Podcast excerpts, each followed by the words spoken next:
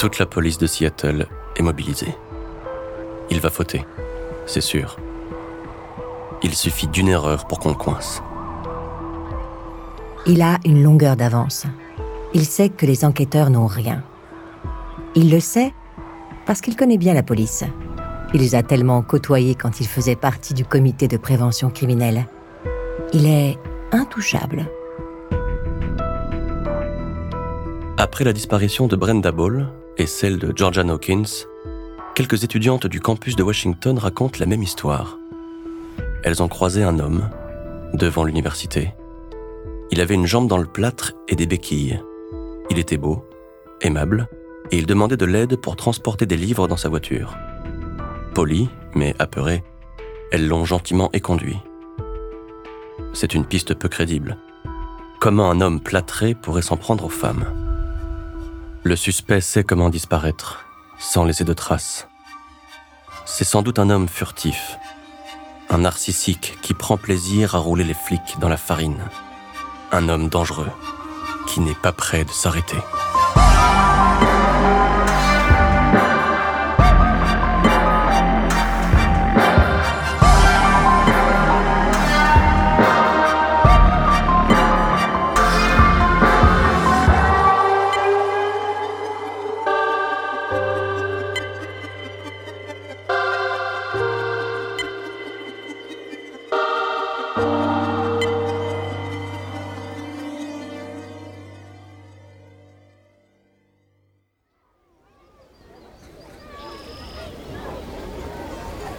14 juillet 1974. Lac Sammamish, à l'est de Seattle. Il fait chaud. Autour du lac, 40 000 personnes. Principalement des étudiants venus profiter de la fraîcheur de l'eau. L'ambiance est festive, joyeuse. Jusqu'à ce que deux jeunes filles disparaissent. Janice Ott, 23 ans, et Denise Naslund, 18 ans. Toute la police est mobilisée. On fouille les alentours, les voitures, les forêts. Rien. Sauf que cette fois, une dizaine de témoins ont vu un homme suspect. Un jeune homme, avec le bras dans une écharpe, a été aperçu en train d'aborder des jeunes filles. Bien habillé, poli, le bras dans l'écharpe, bien visible, il demande aux jolies filles de l'aider. Il doit accrocher son petit voilier à sa voiture elle tombe toujours dans le panneau. Les témoins en sont sûrs. Il s'appelle Ted et il a une Volkswagen coccinelle marron. Ils l'ont vu. C'est le risque de chasser en journée. Mais il le fallait. C'était un besoin viscéral. Le suspect a désormais un nom et un visage. Un portrait robot a pu être dessiné, diffusé dans tous les journaux de la région. Le portrait dans la presse est ressemblant trop ressemblant. Même Elisabeth le soupçonne. Elle a trouvé un sac rempli de vêtements de femmes. Il n'arrête pas de se disputer. Elle est très inquiète. Il faut se camoufler. Se couper les cheveux, court, comme un caméléon. Prendre une nouvelle apparence. Être insoupçonnable. Au commissariat, le téléphone sonne. Au bout du fil, une jeune fille. Elle croit reconnaître son petit ami sur le portrait robot. Tout correspond. Il s'appelle Ted, Ted Bundy, et il conduit une Volkswagen coccinelle. C'est la quatrième personne qui dénonce Bundy. Ses collègues, un prof et maintenant sa petite amie. Mais ce Ted, jeune homme bien sous tout rapport, n'a jamais fait de vague. C'est un étudiant sérieux, Trop bien élevé, trop discret et gentil, incapable de faire du mal à une mouche. Non, vraiment, le jeune homme ne correspond pas au suspect. En plus, sa voiture est beige. Celle que l'on cherche est marron. Une unité spéciale dédiée aux disparitions de femmes est créée à King County. Dix disparus depuis le mois de janvier. Huit sur le campus, deux au lac Sammamish. Toutes des femmes, blanches, minces, aux cheveux longs avec une raie au milieu. Onze policiers sont mobilisés en permanence sur l'enquête. Onze hommes pour le traquer. Il sait très bien qu'ils n'ont rien. Ted se délecte. Il se sent puissant. Il est tellement plus intelligent que ces tocards. Ils ne l'attraperont jamais. Une piste. La coccinelle Volkswagen. La voiture la plus répandue des États-Unis. Il y en a 42 000 en circulation sur le territoire. Après un travail acharné, une liste de 1000 suspects est établie, réduite quelques semaines plus tard à 100 hommes. Tout prend du temps. Autre piste, ce nom, TED. Les permis de conduire, les casiers judiciaires, les informations personnelles de tous les TED du secteur sont étudiées. Le 6 septembre, les crânes de Janice Ott, Denise Naslund et d'une troisième victime non identifiée sont retrouvés. Ils étaient dissimulés dans une forêt, à 3 km du lac Sammamish.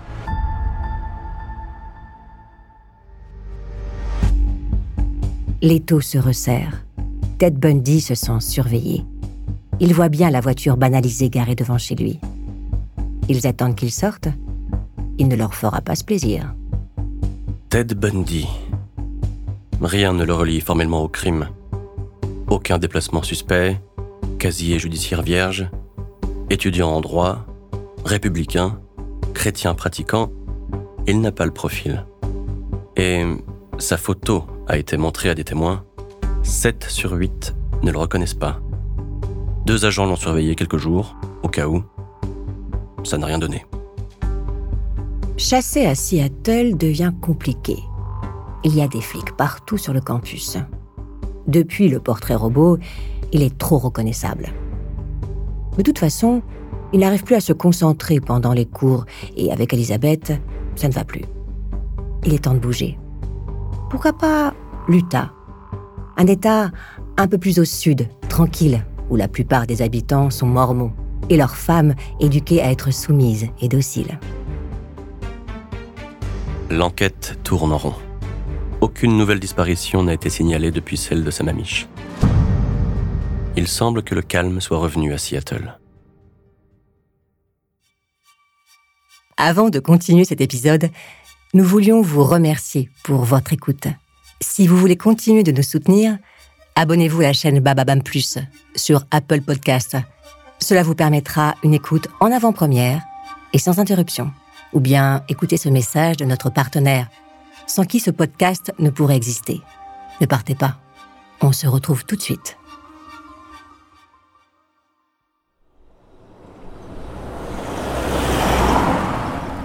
Septembre 1974. Ted s'installe à Salt Lake City, dans l'Utah. Petite ville simple entourée de forêts, de lacs et de montagnes. Tout ce qu'il aime. Autant d'espaces isolés, idéal pour son activité préférée. Ici, il ne connaît personne et personne ne le connaît. Il passe ses journées en voiture à explorer le territoire jusqu'à le connaître presque par cœur. Il construit sa nouvelle image, s'inscrit à la fac de droit, s'implique dans l'église de la ville, se fond encore dans la masse. Elisabeth a peur. Depuis que Ted est parti, des disparitions de jeunes filles ont été signalées, dans l'Utah. Nancy Wilcox, 16 ans. Melissa Smith, 17 ans. Laura Amy, 17 ans. Toutes ont disparu au mois d'octobre 1974 à quelques jours d'intervalle. Aucun rapprochement n'est fait. Plus de 1300 km séparent Seattle et Salt Lake City. Et entre États, les polices ne se parlent pas. Il est de plus en plus accro, et son mode opératoire est infaillible. Il kidnappe sa victime en un lieu A, la brutalise, parfois la viole dans un lieu isolé, la tue à un autre endroit, fait disparaître le corps, souvent dans les montagnes, et cache les preuves encore ailleurs. Cinq lieux différents, chacun espacé de plusieurs dizaines, voire centaines de kilomètres. C'est son secret, pour brouiller les pistes. Sans un bruit, sans laisser de traces. Il se fait toujours passer pour un gentil avant de refermer son piège. Les jeunes filles sont ses proies, et aucune ne lui échappe. Trois victimes en moins d'un mois. C'est du jamais vu dans le comté de Salt Lake City. Des filles, toutes très jolies, jeunes et bien élevées, disparaissent sans laisser de traces. Jusqu'à ce que... Elle lui a échappé. Il ne l'a pas attachée correctement. Elle s'est enfuie en courant, la garce. 8 novembre 1974. Elle se présente au policier, complètement bouleversée. C'est une jeune fille de 19 ans, grande, belle et brune. Elle dit s'appeler Carole Darange. Un homme a tenté de la kidnapper. Il l'a repérée sur le parking du centre commercial. Une belle jeune femme, de la chair fraîche. Il l'a suivie jusqu'à la librairie. Ne remarque pas qu'il la suit. Il l'aborde. Bonjour, je suis l'officier Roseland. Avez-vous une voiture Camaro 1974 Bordeaux? Quelqu'un a tenté de cambrioler sa voiture. Il faut le suivre pour constater les dégâts. C'est un policier. Elle ne se pose pas de questions. La jeune fille vérifie. Rien ne lui a été volé. Mais il faut faire une déposition. Il va l'emmener au poste de police. Carole prend peur. Il sent l'alcool.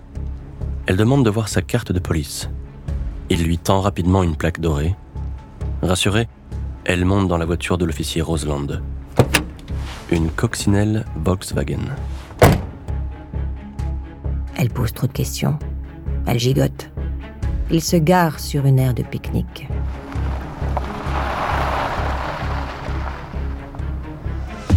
Elle est terrifiée. Il lui met une menotte au poignet. Elle se débat.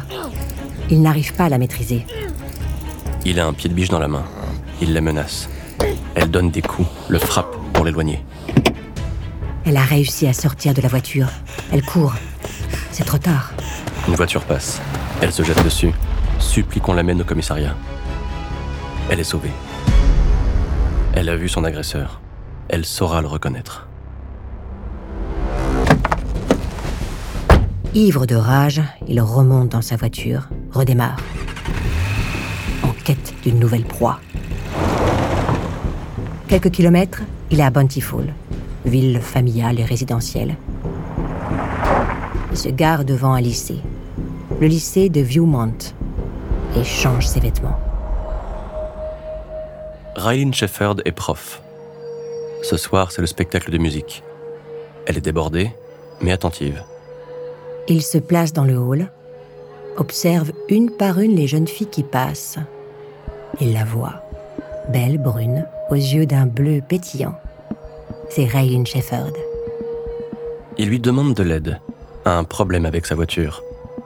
Raylene n'est pas rassurée. Elle l'envoie poliment balader. On ne lui résiste pas. Il lui faut une victime, tout de suite. Une jeune fille sort de l'amphithéâtre. Elle est seule. Elle s'appelait Debbie Kent, 17 ans. On ne l'a plus jamais revue. Ses yeux bleus sont devenus noirs. Il est guidé par une voix. À chaque fois, il se sent puissant. Son plaisir ultime? Avoir leur vie entre ses mains. Carole porte plainte pour tentative de kidnapping. Au vu du nombre de disparitions dans la région, elle est prise très au sérieux. Les parents de Debbie Kent portent plainte. Une enquête est ouverte. Il a laissé une trace, toute petite, minime en vérité. La clé de ses menottes est tombée sur le parking devant le lycée de Debbie. Si la petite clé retrouvée ouvre les menottes rapportées par Carole, l'homme qui a tenté de la kidnapper est aussi l'agresseur de Debbie. Un seul et même coupable, que Carole a vu de près. À la fin du mois de novembre, les restes de Laura Amy, disparue en octobre, sont retrouvés dans les montagnes Wasatch, à plus de 125 km de Salt Lake City. Ces restes humains qui rappellent les corps retrouvés à Seattle. Comme dans les montagnes de l'État de Washington, il ne reste que des os, cachés dans une montagne de l'Utah. Aucune trace de sang, aucun indice. Et si toutes ces disparitions étaient liées? Entre États, les polices ne communiquent pas. Comme des cow-boys, chacun défend son territoire. Changer d'État, c'est disparaître. Une rencontre est organisée. Les enquêteurs de Seattle et de Salt Lake vont discuter, tout mettre en commun. Ils cherchent sans doute le même homme, un certain Ted, qui roule dans une coccinelle Volkswagen. Ils ont un atout de poids. Carol Daronch, victime d'une tentative de kidnapping, témoin de premier choix dans l'enquête en cours. Ted comprend qu'il doit changer d'état, chasser plus loin, disparaître de l'Utah. Direction le Colorado.